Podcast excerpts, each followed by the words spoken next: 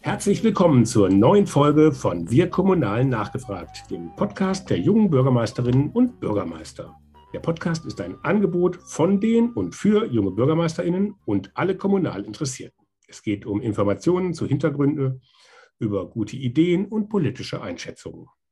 Heute schauen wir auf eine Grenzstadt mitten in Europa. Das Netzwerk Junge BürgermeisterInnen ist ein eigenständiges Netzwerk unter dem Dach des Innovators Club, der kommunalen Ideenschmiede des Deutschen Städte- und Gemeindebundes. Mein Name ist Henning Witzel und ich leite das Berliner Büro der jungen BürgermeisterInnen. Bevor wir jetzt aber loslegen, möchte ich euch noch den Unterstützer dieser Folge vorstellen. Es ist ASK Berlin, Deutschlands einzige Kommunikationsagentur mit Tarifvertrag. ASK Berlin entwickelt Kampagnen, die ihr Ziel erreichen, konzipiert und organisiert Events digital und analog, schreibt und produziert Publikationen, auch für das Netzwerk Junge BürgermeisterInnen, und bringt ihre Kommunikation auf den richtigen Weg. Kurz gesagt, ASK Berlin macht Inhalte zu Botschaften. Vielen Dank für die Unterstützung. Nun zu meinem heutigen Gesprächspartner. René Wilke ist Oberbürgermeister von Frankfurt an der Oder. Schon 2014 mit 30 wurde er Mitglied des Brandenburgischen Landtags und war dort einer von vier direkt gewählten Abgeordneten der Fraktion der Linken. Zugleich war er in Frankfurt an der Oder Mitglied der Stadtverordnetenversammlung und dort Fraktionsvorsitzender seiner Fraktion.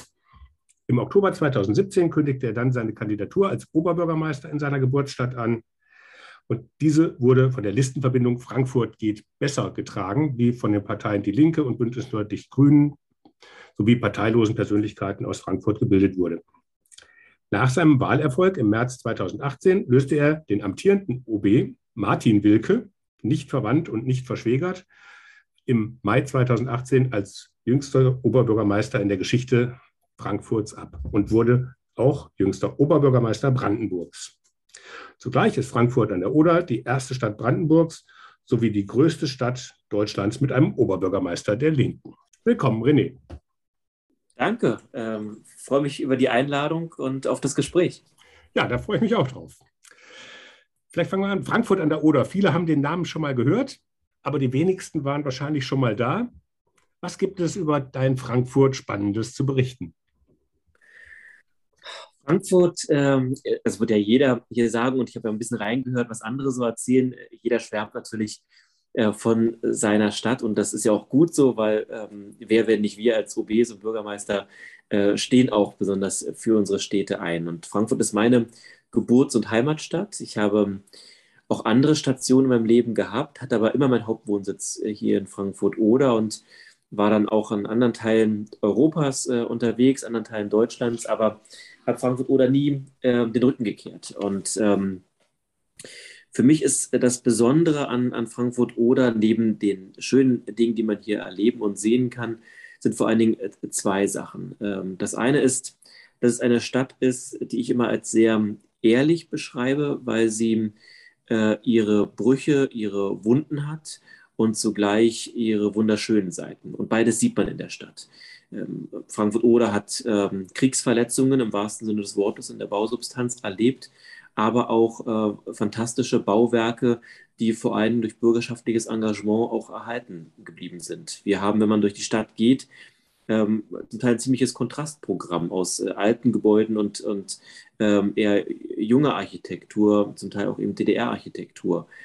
Äh, wir sind eine Stadt, der man die, die Brüche und die Wellen des Aufstiegs, Abschwungs und Wiederaufstiegs, die man ja ansieht. Äh, und das finde ich total spannend, weil wir nicht glatt poliert sind, sondern wie Menschen eben auch. Wir, Menschen haben unsere Narben, unsere, unsere Wunden, aber eben alle auch unsere, unsere äh, tollen Seiten, die es zu wertschätzen gilt. Und so ist es mit Frankfurt oder auch. Und ich finde, dass, ähm, dass diese Stadt so spannend macht, genauso wie dieser besondere Schlag Menschen, den man, den man hier vorfindet. Und das Zweite, was ich gerne hervorheben möchte, ist dieser Doppelstadtcharakter, den wir uns über die letzten äh, Jahrzehnte erarbeitet haben, dass wir wirklich eine Stadt sind, die, wer noch nicht hier war, um es mal zu beschreiben, wir haben eine Brücke, also wir haben einen Stadtkörper, der direkt mit einer, wo die Brücke ganz zentrales Element ist und diese Brücke führt nach Polen, führt zu unserer äh, Doppel- und Partnerstadt Slubice, äh, mit der wir verbunden sind. Das quasi, das ist, war früher mal, also vor dem Zweiten Weltkrieg war es eine Stadt. Mhm. Ähm, Jetzt sind es zwei äh, Staaten, äh, die sich über Jahrzehnte hinweg ähm, in verschiedenen Phasen aber äh, angenähert haben. Und heute sind wir eine Doppelstadt. Heute sind wir ein Stadtkörper, der versucht, das alltägliche Leben so gut wie alles gemeinsam zu, zu verschränken und zu führen, von Kultur über Sport. Ähm, ähm, wir haben eine gemeinsame Verwaltungsstruktur, wir haben gemeinsame Fernwärme, ÖPNV, alles mhm. Mögliche. Also hier erlebt man Europa unterm Brennglas und das ist eine ziemlich tolle Sache. Ja, das hört sich ja spannend an. Ähm, ich glaube, vor zwei Wochen gab es irgendwie ähm, Polizeiruf, äh, ähm, der bei euch ja. irgendwie gespielt hat, wo er das dann auch nochmal deutlich wurde. Der Polizist, der dann irgendwie neu kam, äh, ist äh, ja nicht nach Frankfurt oder, sondern äh, nach Slubice irgendwie gezogen, um, genau. äh, um, um da zu leben, weil es da billiger ist. das war, glaube ich, da der, der, der Punkt. Wobei es ähm, gar nicht so leicht drüben Wohnraum zu finden. Aber äh, ja, das war. Gut, stand wahrscheinlich so im Drehbuch. Ja.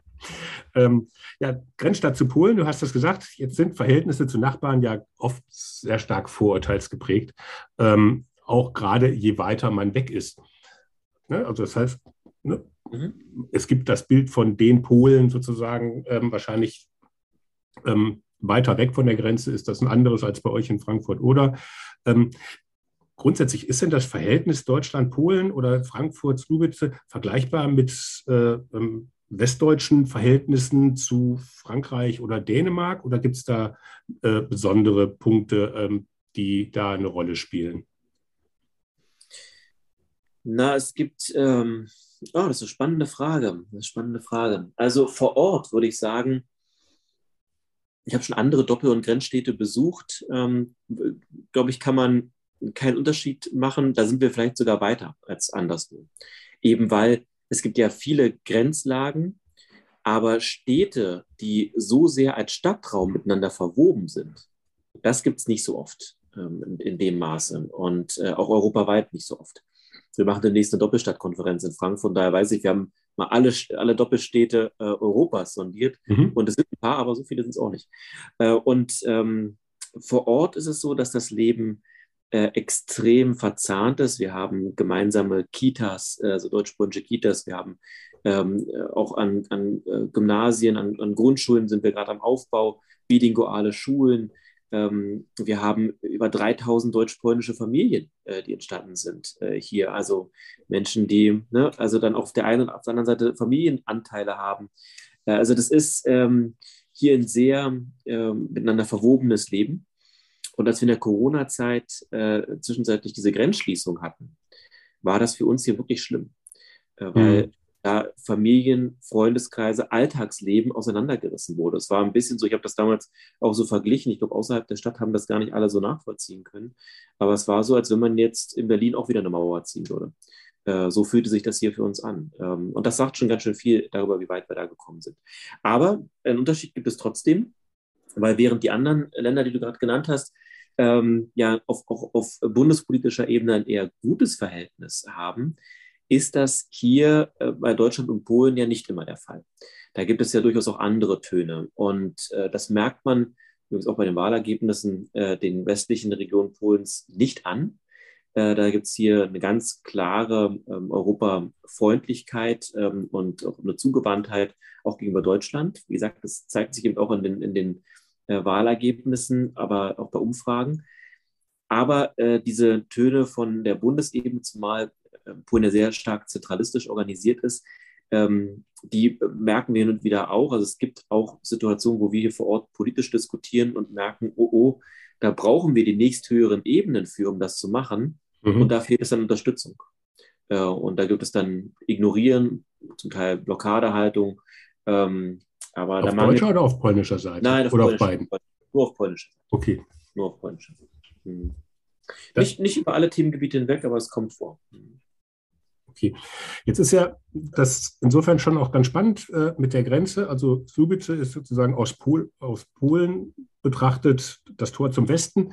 Ihr seid aus Deutschland betrachtet das Tor zum Osten. Ähm, das ist ja eigentlich was, was das zusammenwachsende Europa sozusagen eigentlich ähm, symbolisiert.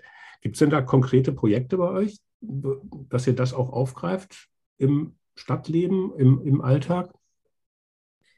Ja, also wir haben ähm, eine ganze, ich weiß gar nicht, wo ich anfangen soll, eine ganze Reihe äh, Projekten, die äh, tatsächlich äh, völlig, äh, also in diesem europäischen Geiste ähm, passieren. Es ist so, dass wir uns auch da übrigens in der Verantwortung sehen. Bei meinem Amtsantritt habe ich äh, vom ähm, äh, Leuchtfeuer der europäischen Idee gesprochen, das hier aus dieser Region ausgeht. Und das meine ich auch so, und das versuchen wir jeden Tag hier auch zu leben, weil ich schon auch glaube, Europa ist in einer nicht einfachen Verfasstheit. Das ähm, ist jetzt vielleicht hier nicht die richtige Stelle, um das jetzt auszudiskutieren, aber zumindest, glaube ich, diese Feststellung kann man ähm, wohl überall, äh, der kann man zustimmen.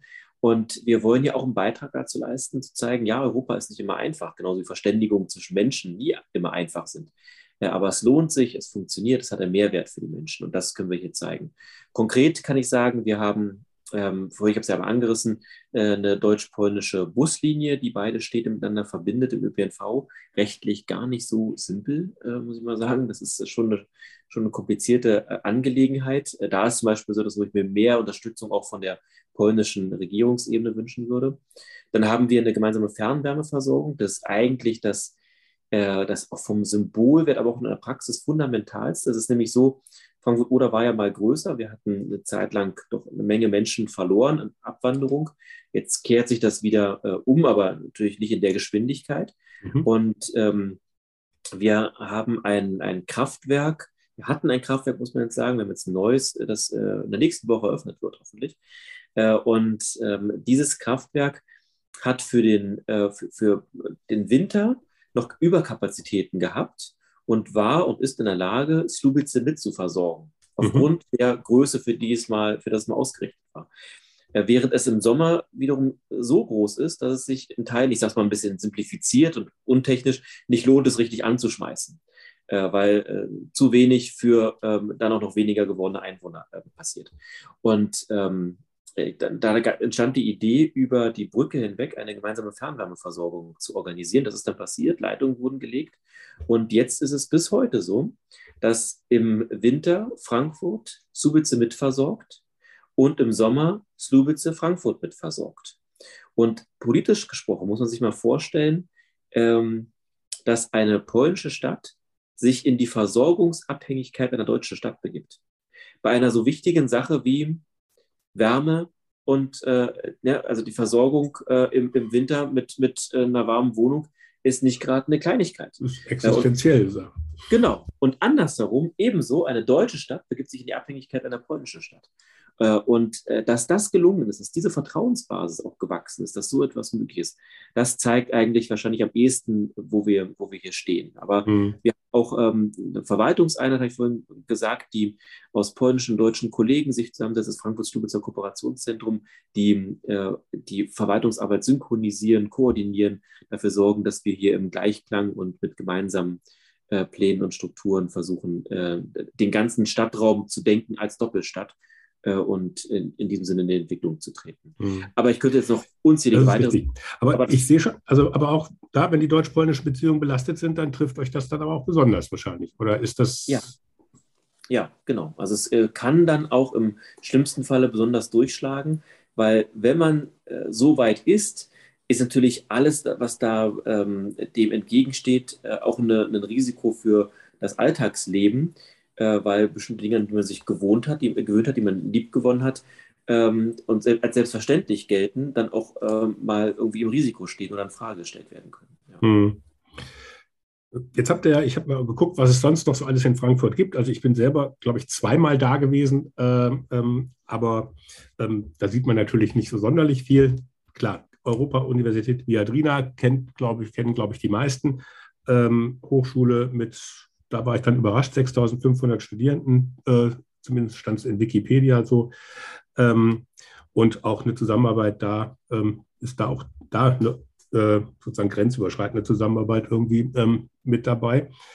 Ähm, wie sehr ist denn, sind denn die Studenten bei euch dann da, da prägend, beziehungsweise ist das denn halt auch nochmal ein, prägender Punkt für, für die Stadt? Oder auch das Renommee. Also Viadrina ist ja dann schon auch ein Name. Genau, die Viadrina äh, ist ähm, für uns ein riesiger Glücksfall, muss man schon so sagen. Ähm, und auch die ist grenzüberschreitend aufgestellt. Wir haben das Kollegium Polonikum auf Slubitzer Seite und die Viadrina auf der Frankfurter Seite. Beide Einrichtungen sind ebenfalls äh, verzahnt. Es gibt jetzt eine, eine neue Institution, die European New School of Digital Studies, die ebenfalls auf der Strubitzer Seite dann angesiedelt wurde, aber deutsche und polnische Studenten auch internationale Studenten beherbergt. Und das Besondere an der Europa-Uni ist, dass sie ähm, zu den internationalsten Universitäten weltweit gehört. Und ähm, dann auch noch ein Riesenrenommee hat ähm, bei den Studierenden-Rankings, belegt die ja regelmäßig Spitzenplätze, äh, nicht selten auch ähm, den ersten Platz bei der Beliebtheit der Studierenden. Und das hat was mit der familiären Atmosphäre zu tun, hast ja auch die Zahlen genannt. Das ist keine Riesenuni. Man ist relativ nah dran, man kennt sich, man ist nah an den Dozenten dran, man ist in diesem Stadtraum, ähm, man hat diesen, das internationale Flair. Und äh, wir arbeiten sehr daran, noch mehr Studierende für die Stadt zu gewinnen. Das hat sich in den letzten Jahren gebessert. Corona hat da einen Einbruch gebracht, weil Studierende eben durch die Online-Lehre ähm, äh, ja, so, äh, deutschlandweit, europaweit nicht mehr so sehr an Stand, an studierende Standorte dann gegangen sind während dieser Phase. Seid auch ein bisschen Fernuni geworden sozusagen. Äh, genau, genau. Und äh, das soll und muss jetzt auch gefälligst mal wieder aufhören, äh, weil wir die, die jungen Menschen natürlich hier auch haben wollen und brauchen. Äh, und ähm, das ist etwas, woran wir sehr intensiv arbeiten, dafür zu sorgen, dass es noch attraktiver wird für, für Studierende, sich hier in Frankfurt anzusiedeln. Weil es gibt natürlich auch einige, die zum Beispiel in Berlin ihren Wohnsitz haben und dann pendeln und so. Ähm, und wir freuen uns über jeden Studierenden, aber über die, die in Frankfurt wohnen, dann noch ein kleines bisschen mehr. ähm, genau, und äh, die Europa-Uni, mit der verbindet uns eine Menge. Wir haben ähm, jetzt auch gerade erst eine neue Kooperationsvereinbarung ähm, abgeschlossen, wo ganz viele gemeinsame Projekte auch definiert sind. Und äh, momentan bewegt uns sehr stark die Bewerbung um das Zukunftszentrum für europäische Transformation und deutsche Einheit. Auch ein Projekt, das wir als Stadt und Uni gemeinsam äh, angehen und vorantreiben in äh, sehr engem Schulterschluss. Mhm. Aber da dann wahrscheinlich dann mit Fokus auf äh, die ähm, auf das Europa-Thema oder was ist denn sozusagen zum Thema deutsche Einheit? Was ist denn das die, was ist denn da die Geschichte von Frankfurt oder oder da hat sich ja wahrscheinlich dann auch das Verhältnis zu Polen dann auch nochmal ganz massiv geändert. Genau, Frankfurt hat da eine ganze Menge Kompetenzen einzubringen. Zum einen, was wir gar nicht wissen, äh, Frankfurt ist äh, nach dem Zweiten Weltkrieg die Heimkehrerstadt gewesen. Äh, so gut wie alle Menschen, die aus den östlichen Gebieten wieder zurückgekommen sind, die in, Kriegsgefangenschaft waren oder aus anderen Gründen ähm, in, in, osteuropäischen Ländern waren äh, oder noch darüber hinaus, äh, sind durch Frankfurt oder wieder zurück ähm, nach in ihre Ursprungsstaaten gekommen und auch nach Deutschland gekommen. Hier haben Familienzusammenführungen stattgefunden. Das betraf tatsächlich deutlich über eine Million Menschen. Äh, auch übrigens Menschen, die dann es hierher geschafft haben, aber hier auch ihre letzte Station hatten. Mhm. Ähm, das ist ein, Thema, was wir seit äh, wenigen Jahren ähm, auch versuchen aufzubereiten, auch mit Gedenkorten, ähm, um diese Geschichte von auch, ähm, ja, auch Transformationserfahrung stärker zugänglich zu machen. Dann gibt es die Wendegeschichte. Frankfurt war eine Bezirksstadt äh, mit hoher Bedeutung, von der DDR-Führung auch mit hoher Bedeutung ähm, auserkoren. Hier wurden Menschen auch, äh, also es war ein Ort, der, der weiter wachsen sollte. Wir waren in der Nähe von 100.000 Einwohnern äh, damals. Und, jetzt seid ihr bei wie viel? Jetzt sind wir bei 60.000. Dann die, die Nachwendeerfahrung, wo es ganz viele Hoffnungen gab, aber auch ähm, sich viele von diesen Hoffnungen zunächst nicht erfüllt haben. Ähm, und es, wir viel mit Abwanderung zu tun hatten, mit Arbeitslosigkeit, mit erheblichen Schwierigkeiten. Das Stichwort Baseballschlägerjahre äh, spielte ja in den vergangenen Monaten immer mal eine Rolle, auch bei, bei Dokumentation. Ähm, dann auch bestimmte ähm, Sachen, wo wir Hoffnung geschöpft haben, Chipfabrik, Solarindustrie, äh, die auch einen erheblichen Aufschwung erstmal gebracht hat, dann aber ähm, zusammengebrochen ist mit den Folgewirkungen. Und jetzt eine völlig andere Phase von, von Stadtentwicklung. In den letzten vier, fünf Jahren äh, drehte sich äh, die Richtung deutlich. Wir sind äh, immer mehr vom Rande Deutschlands äh, zur Mitte Europas geworden. Ähm, und ähm, sowohl in der Logistik als auch ähm, wirtschaftlich in, in, andere, ähm, einen anderen Fokus geraten. Äh, wir haben Chancen auch wahrgenommen, gerade diese Doppelstadtchance mit der Viadrina stärker Chancen wahrgenommen, sind jetzt wieder in einer Phase, wo es ähm, bergauf geht. Man sieht überall in der Stadt, wenn man jetzt durch den Stadtraum geht, geht äh, Investitionen, die äh, überall sind Kräne, weil gerade saniert wird, neu gebaut wird, Dinge am Entstehen sind. Ähm, und ja, jetzt sind wir erneut in einer Phase, wo es, ähm, wo es, wo es bergauf geht und wir sehr mhm. äh, daran arbeiten. Also eine Menge auf und ab, die Frankfurter und Frankfurter erlebt haben und äh, dann die Wendejahre, die nachfolgen dann mit der ähm, EU-Osterweiterung für uns auch nochmal eine ganz andere Erfahrungsdimension gebracht hat. Ähm, denn äh, hier hat sich ja dann als, als Polen tatsächlich als in, Schengen äh, in, in, Kraft trat und all diese Dinge, hat sich ja hier an der Grenze all das manifestiert. Mit ähm, übrigens natürlich am Anfang auch ganz vielen Vorbehalten. Ich meine, das war eine harte Grenze, da standen da stand äh, Zoll mit Waffen äh, und man wurde kontrolliert, wenn man rüber wollte. Das war nie angenehm und in der Regel hat man es gemieden, wenn man überhaupt drüber kam.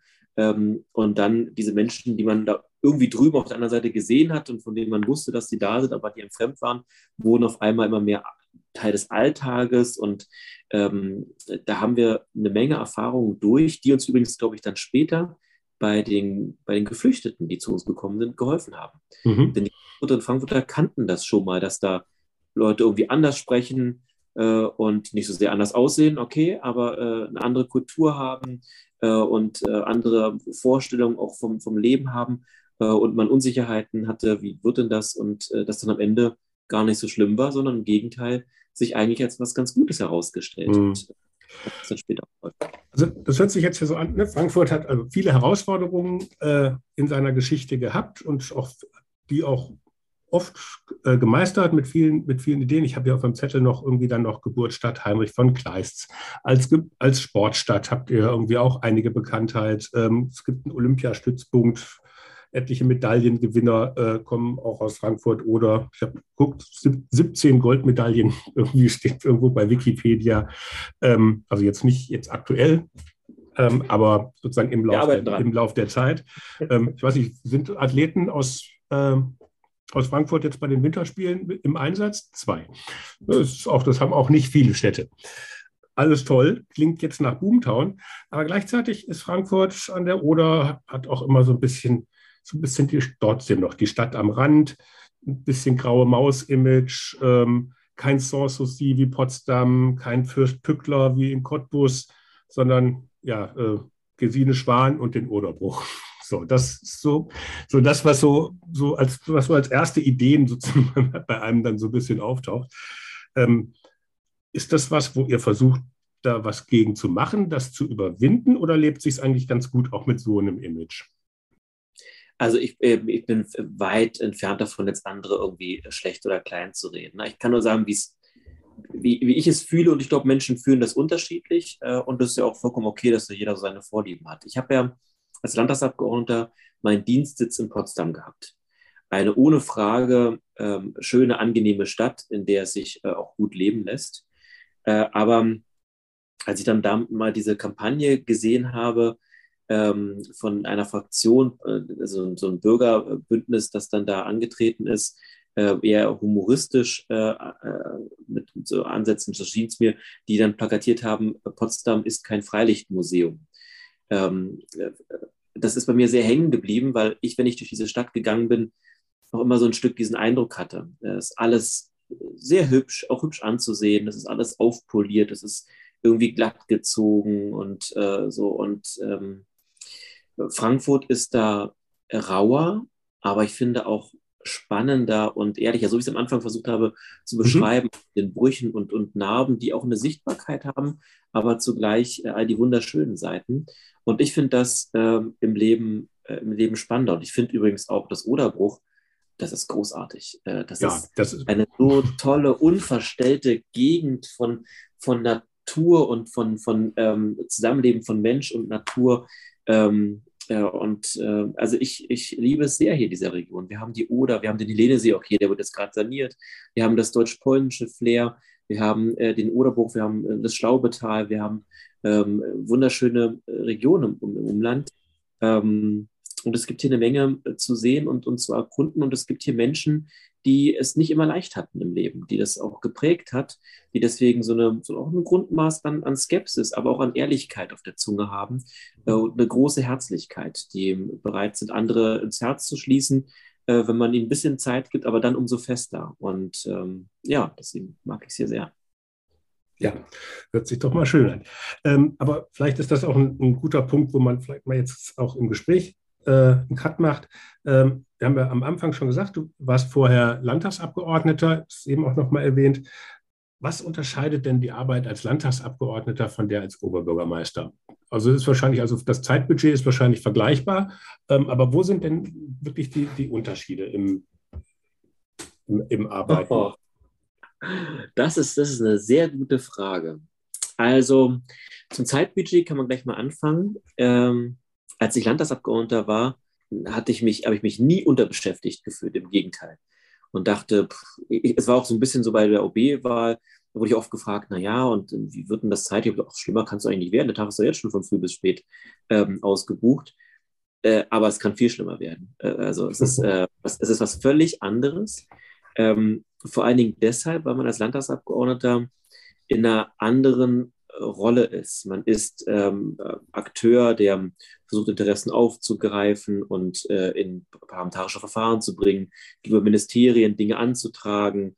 Man ist auch Ansprechstelle, aber ähm, wenn man in der ganz konkreten Verantwortung des Entscheidens, des Umsetzens, des Machens ist, ist das eine andere Nummer. Und in so einer Verwaltung ist ja alles auf die nicht auf die Person, aber auf die Institution Bürgermeister zugeschnitten. Es passiert ja nichts Wesentliches, ohne dass es nicht über den Tisch des OBs geht. Äh, und ähm, das fängt ja, schon auf, auf jedem Straßenschild, auf jedem Schild, wo irgendwas verboten ist, steht ja dann drunter der Oberbürgermeister. Auf jedem Bußgeldbescheid. der OB ist auch so schnell so beliebt. Ja? Äh, immer wenn es Knöllchen gibt, steht da der Oberbürgermeister drauf oder wenn es irgendwie äh, andere böse Sachen gibt. Ähm, Genau, und das ist, äh, das liegt daran, dass diese Institution, also so ist ja Kommunalverwaltung auch gestrickt, auch jede Vorlage, die in den politischen Raum geht, geht nur in den politischen Raum, wenn sie von mir gezeichnet wurde, also vom, vom jeweiligen OB. Und äh, da liegt dann einfach nochmal eine ganz andere Fokussierung auf die Person und auf die Institution, damit eine andere Verantwortung, eine andere, andere Macht auch, ein anderer Einfluss, aber damit geht ja immer auch dann ähm, gehen potenzielle Fehler und eben auch Verantwortung einher. Äh, und als Landtagsabgeordneter, ich habe das mal so gesagt, ähm, und ich meine das gar nicht despektierlich, äh, als Landtagsabgeordneter, wenn du da mal einen Monat fehlst äh, und nicht da bist, dann geht die Welt nicht unter. Ja, da musste ich vielleicht mal jemand im Ausschuss vertreten. Ja, dann fehlt eine Stimme äh, bei einer Abstimmung. Ja, da kannst du mal deinen klugen Satz in einem Ausschuss meinetwegen nicht sagen oder eine Frage stellen, was muss ein anderer machen. Aber die Welt geht nicht unter. Ähm, auch wenn du ein guter Abgeordneter bist. Ja? Es ist dann schmerzhafter, aber es geht, die Welt geht nicht unter. Wenn du als OB einen Monat nicht da bist, verändert das einiges. Dann können mhm. bestimmte Dinge passieren, bestimmte Sachen gehen nicht voran. Äh, es, ähm, äh, also auch wenn du dann einen Vertreter hast und so, äh, bestimmte Dinge hängen einfach an der Person und auch an dieser an dem besonderen Maß der Legitimation, die man als OB durch die Direktwahl auch hat. Ähm, und ich war also direkt gewählter Landtagsabgeordneter, insofern fühlte ich mich da auch schon sehr frei in meinem Mandat aber ähm, als Bürgermeister bist du ja in der Verwaltung der Einzige, der diese Legitimation äh, des Volkes sozusagen hat. Also das ist ähm, eine andere Nummer und auch die Fokussierung ähm, als Person und Institution auf so ziemlich alles, was im Stadtraum passiert. Also man kann ja als Landtagsabgeordneter kann man noch, noch einkaufen gehen äh, und man wird angesprochen und vielleicht begrüßt und gesehen, aber als OB äh, ist jedes Problem, das ein Mensch gerade beim Einkaufen äh, städtisch mit sich rumträgt, dann auch gleich deins. Mhm. Ähm, das ist aber auch als Oberbürgermeister so, dass du dann da direkt der Ansprechpartner bist. Ja. Also beim Einkaufen, ähm, also dich erkennt man ja auch ähm, jetzt ähm, nicht, was ich eben gesagt habe, also graue Maus bist du jetzt ja auch optisch nicht, ähm, sondern du bist ja dann halt auch wirklich auch ähm, schnell erkennbar, wiedererkennbar. Ähm, also das heißt, so einkaufen geht das, ohne dass man irgendwie von vier, fünf Leuten angesprochen wird? Äh, da ich sowieso jemand bin, der von den Leuten wissen, dass man das machen kann und dass es mir lieber ist, dass das passiert, als wenn die Leute äh, das irgendwie mit sich rumtragen. Ich besuche auch Leute zu Hause. Äh, ich mache viele Sprechstunden, noch Ortsteilrundgänge und so. Das jetzt in Corona läuft das ein bisschen anders, aber ich versuche schon möglichst engen Draht zu halten. Ich bin auch oft mit dem Fahrrad unterwegs in der Stadt. Also ich versuche ansprechbar zu sein und äh, das nutzen die Menschen äh, auch und das ist auch völlig äh, in Ordnung so. Aber es ist eine, ja, eine andere Unmittelbarkeit als, als, ähm, als, als, als Landtagsabgeordneter, weil du, ich habe zwar 1200 Leute hier mit den Eigenbetrieben als Beschäftigte und trotzdem ist jeder ähm, jeder ähm, Stein, der äh, irgendwie auf dem Weg nicht ordentlich liegt, äh, ist dann ein, ein, Problem des OBs. Äh, dann gehen die nicht zu der Tiefbauamt oder so, also manche wenige schon, aber die meisten gehen dann zum OB und sagen, ey, äh, da ist was nicht in Ordnung. Ähm, und äh, meinen auch, dass das dann auch unmittelbar meine Aufgabe ist, äh, das, das zu lösen. Ist auch ein bisschen, ja, es hängt irgendwie auch, ähm, glaube ich, bei den meisten mit in dieser Funktion, wo gerade ich weiß nicht gar nicht, ob es einen Unterschied zwischen Ost und West gibt, aber äh, in Ostdeutschland habe ich manchmal auch so ein bisschen den Eindruck, dass äh, die Leute das noch aus Zeiten äh, Rates der Stadt äh, kennen. Da war das ja auch nochmal noch mal, noch anders als heute. Äh, und manchmal sagt die Leute in der Sprechstunde auch, sie wissen schon, dass wir nicht im Königreich leben. Äh, ja, das ist ja, ja aber insgesamt. Du hast ja, eben, du hast ja eben über das Image gesprochen, äh, wenn das auf jedem Knöllchen dann auch der Oberbürgermeister steht. Ähm, trotzdem haben Oberbürgermeister oder Bürgermeister, ähm, ähm, wenn es um die Imagewerte der Politiker geht, ja immer die besten Werte. Liegt das an der Nähe? Also an den Knöllchen kann es ja nicht liegen. Na, es gibt ja auch genug, die abgewählt werden. Ja, ähm, ich, ich glaube aber schon, dass die Leute bei äh, den Funktionsträgern vor Ort, äh, da sind, äh, ja, da gibt es noch eine andere Unmittelbarkeit. und wenn man dann Lokalzeitung vielleicht auch abonniert und so, dann weiß man zumindest, da sind Leute, die machen ihren Job. Man findet nicht immer gut, wie die ihren Job machen und was die entscheiden und welche Position die beziehen. Aber man sieht schon, dass die einen Wert haben und dass es einen Unterschied gibt, ob die da sind oder nicht. Im Positiven mhm. wie im Negativen. Ne? Man kann auch sagen, wäre wär jetzt gut, wenn er weg ist, weil er zu viel negativen Unterschied macht. Aber äh, das sieht man eben schon, während man, glaube ich, so Funktionen wie Ministerpräsidenten, Landesminister und so Bundesminister schwerer fassen kann, was die denn machen und ähm, das weniger äh, greifbar und anfassbar ist. Das, das kann ich mir schon, schon mhm. vorstellen. Aber sie sind ja. ja häufiger in den Medien. Also jetzt vielleicht ja. nicht sozusagen nur aus, wenn man nur auf Frankfurt guckt, dann wird das mhm. wahrscheinlich sogar gleich sein. Ähm, aber ne, bei Tagesschau und so weiter, ähm, da findet Kommunalpolitik ja fast gar nicht statt, es sei denn, irgendwie ein besonders telegener ähm, Oberbürgermeister, ob aus Tübingen oder Rostock, ähm, wird dann halt von einer Talkshow zur anderen eingeladen, weil er dann halt auch mit bestimmten, weil er eine Erwartungshaltung dann irgendwie, weil er dann irgendwelche Nachrichten halt auch produziert.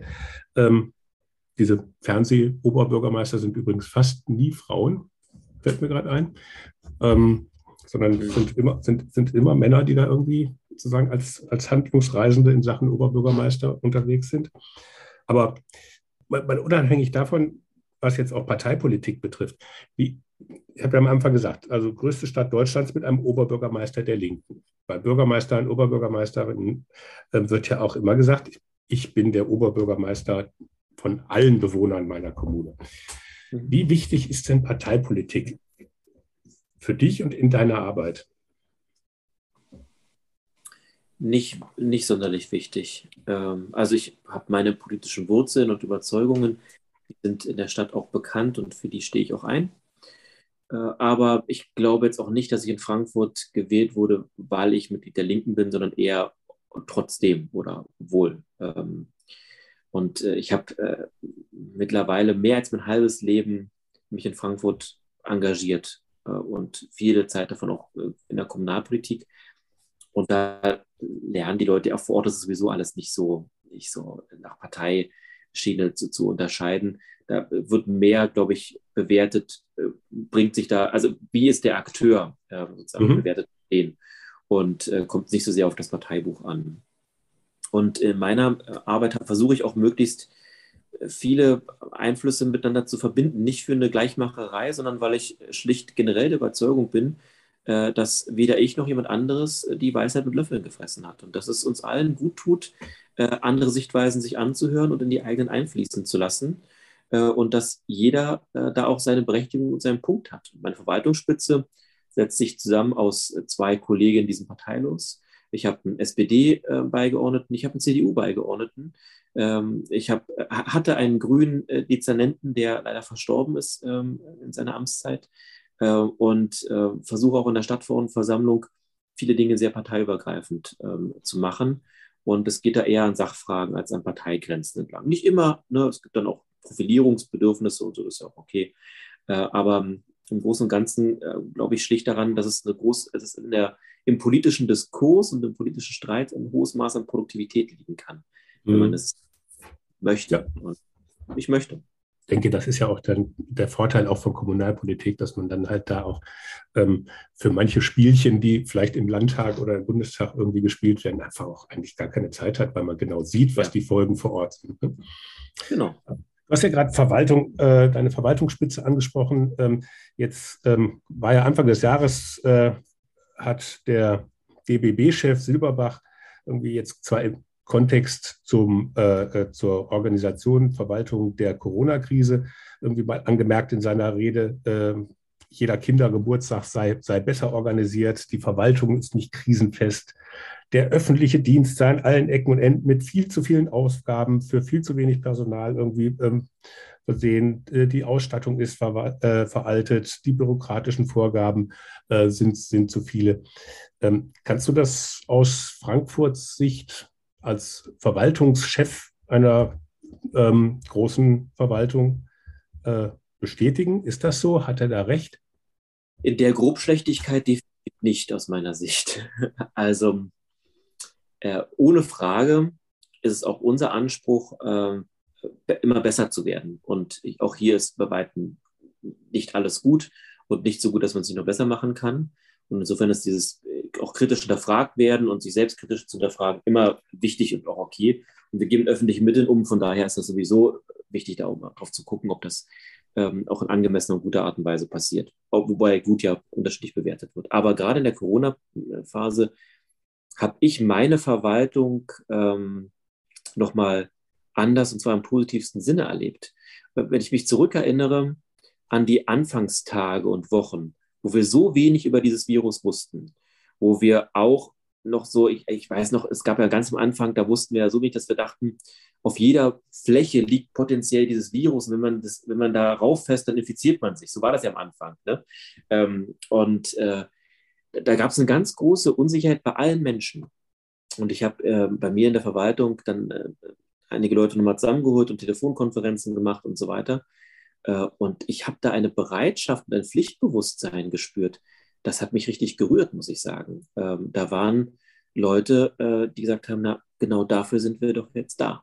Mhm. und dann zum Teil Nächte durch. Also ich weiß noch am Anfang, wo wir die ganzen Kita-Sachen zu regeln hatten und wo es darum ging, die Notbetreuung zu organisieren, ne? vom Gesundheitsamt gar nicht zu sprechen. Ähm, die haben sich den Hintern aufgerissen, nicht auf irgendwelche Stunden oder sonst irgendwas geguckt, sondern einfach geguckt, wie können wir jetzt bestmöglich äh, dafür sorgen, dass die Dinge weiterlaufen und, und irgendwie funktionieren und geregelt werden.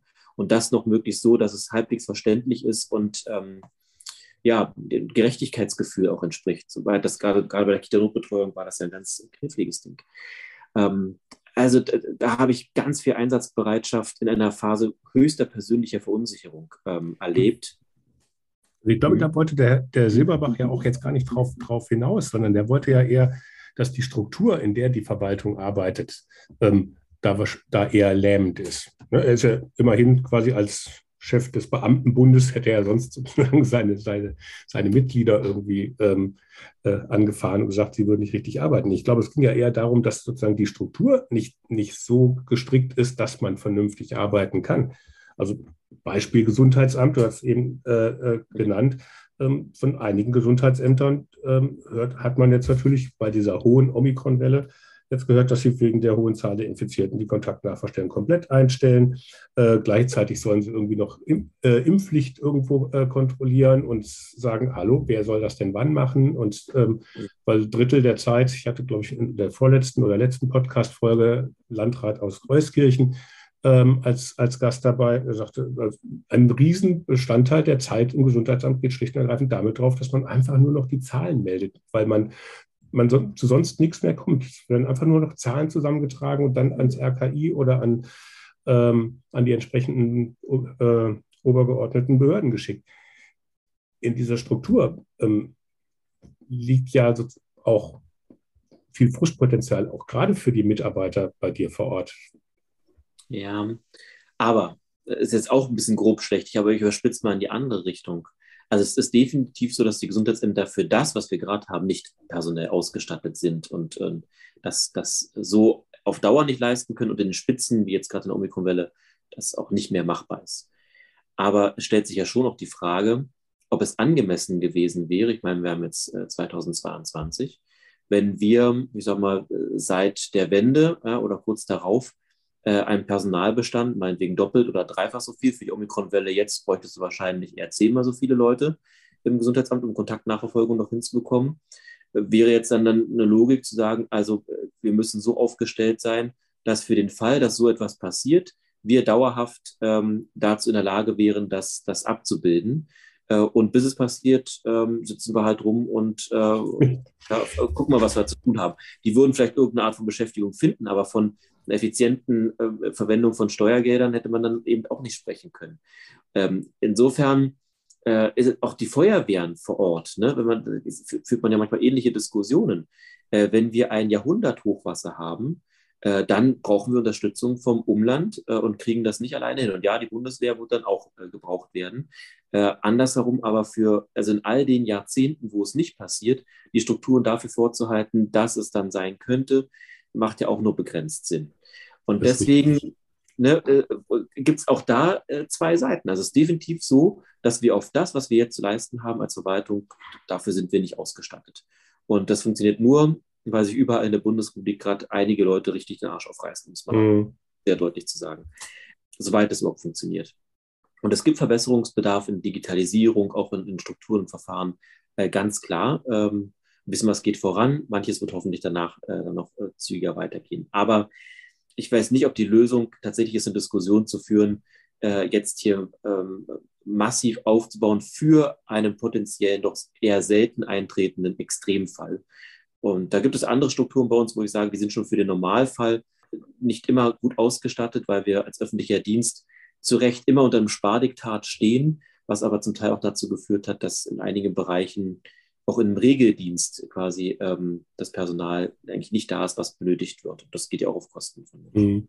Es wird ja immer gesagt, Digitalisierung bei Corona wäre sozusagen dann halt da wäre ein besonderer Schub eben auch gewesen, von Homeoffice angefangen äh, über digitale äh, Konferenzen. Wir nehmen das hier auch über eine Zoom-Konferenz auf. Ich habe ehrlich gesagt, ich hatte, ähm, ich glaube, drei, vier Monate vor Corona das erste Mal äh, Zoom irgendwie genutzt und fand das total doof.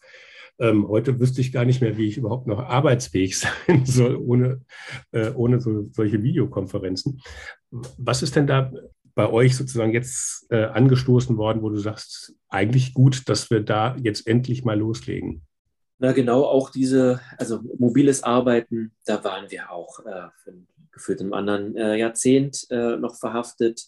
Äh, wir arbeiten an, an, digitalen Verwaltungsvorgängen, also digitalen Verfü Verfügungsläufen, Einstellungsverfahren. wir haben, eine Menge Sitzungen, die jetzt auf diese Art und Weise stattfinden, wo auch Reisezeiten, Fahrzeiten gespart werden, ähm, wo Menschen einfach viel zügiger, größeren Konstellationen effizient zusammengebracht werden, ohne dass viel Zeit für das Bewegen von Menschen äh, drauf geht, mhm. äh, sondern fokussiert werden kann. Ähm, wir haben in allen Arbeitsfeldern äh, einfach auch aus der Situation heraus Kontakte zu beschränken.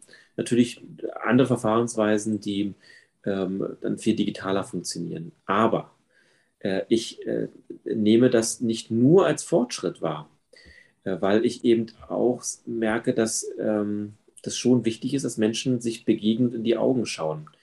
Gerade äh, bei der Kommunikation zwischen Bürgern und Verwaltung glaube ich, ist es wichtig, ähm, äh, sich nicht nur schriftlich, nicht nur telefonisch äh, zu kommunizieren. Und wir erleben das in den sozialen Medien, was passiert, wenn Leute äh, mal, äh, zu Hause vor der Tastatur ihren gedankenfreien Lauf lassen. Das ist was anderes, als wenn sie einem Menschen gegenüberstehen würden und in die Augen schauen. Da würden manche Dinge so nicht passieren und gemacht werden. Also ähm, ich wünsche mir trotz all der Effizienzfortschritte ähm, äh, dass, wir, dass wir darauf achten, dass es dann trotzdem keine Entmenschlichung äh, gibt. Denn äh, wir brauchen schon auch noch das einander spüren, in die Augen schauen und, und äh, begegnen. Das gesunde Mittelmaß ist es ja so oft, ne? dass man das eine tut und das andere nicht lässt. Genau. Ja, mit Blick auf die Uhr ähm, habe ich mir noch eine Frage aufgeschrieben, die jetzt mit den ganzen vorherigen fast gar nichts zu tun hatten. Wir haben eigentlich nie äh, darüber gesprochen. Also ich bin jetzt selbst ähm, aus Nordhessen ursprünglich mal. Ähm, das heißt, bei dem Stichwort Frankfurt ist mir natürlich als, äh, als Kind, Jugendlicher immer das Frankfurt am Main irgendwie eingefallen. Ähm, wie ist denn da euer Verhältnis? Ich will auf einen großen Punkt raus. Es sollen sich ja schon ab und zu auch mal Menschen äh, bei euch gelandet sein, die eigentlich an den Main wollten. Ähm, mal geguckt, es gab wohl vor drei Jahren einen, einen portugiesischen Fußballfan, der irgendwie ähm, zum Euroleague-Halbfinale von Benfica Lissabon nach Frankfurt am Main wollte und dann bei euch gelandet ist. Gab es den wirklich?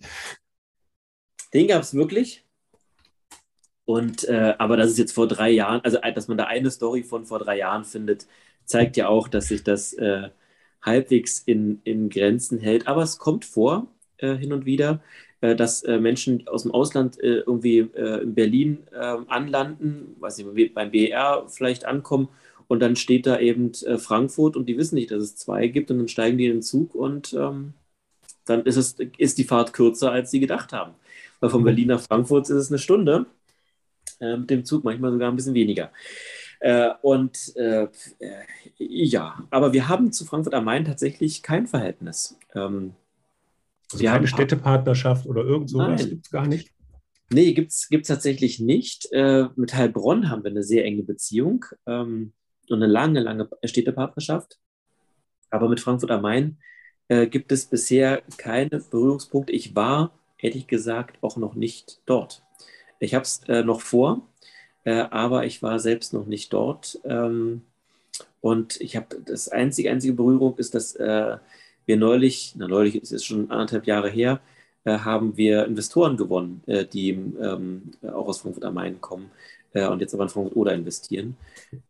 Und ja, aber ähm, was Ein Investor, der eigentlich in Frankfurt Main investieren wollte und dann bei euch irgendwo ein Grundstück gekauft hat, hat er noch nicht wahrscheinlich, oder? Die bereiten Nein, sich dann ein bisschen besser vor als Fußballfans. Das nicht. Wir haben eher sogar den Eindruck, dass Frankfurt oder für eine Stadt unserer Größenordnung relativ bekannt ist. Äh, also als, äh, als Name.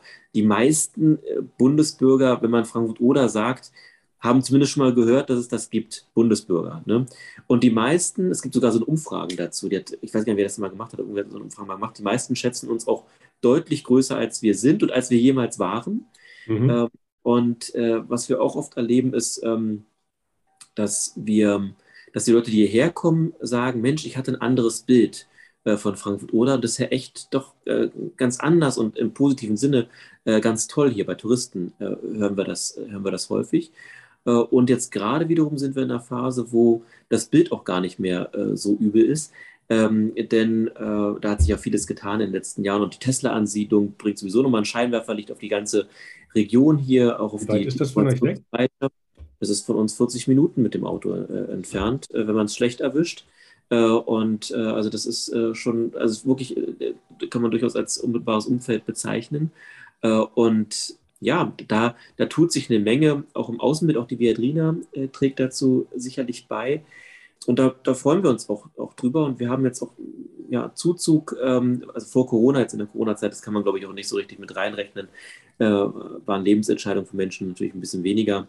Äh, aber ähm, da merken wir, äh, tut sich was in eine, in eine, gute und, und auch angemessene Richtung. Und da freuen wir uns drüber und versuchen weiter äh, daran, daran, anzuknüpfen und darauf aufzubauen, das Image äh, weiter aufzupolieren. Verdient haben wir es, glaube ich. Ja, also es hört sich auf jeden Fall alles ähm, sehr, sehr, gut an. Ähm, ich glaube, vielleicht hat der ein oder andere, der jetzt zugehört hat, auch Lust, mal sich Frankfurt an der Oder genauer anzugucken und dann mal über eure, das ist, glaube ich, eine blaue Brücke, ne? Blau-grün beleuchtete, jetzt illuminierte Brücke. Oh, ja.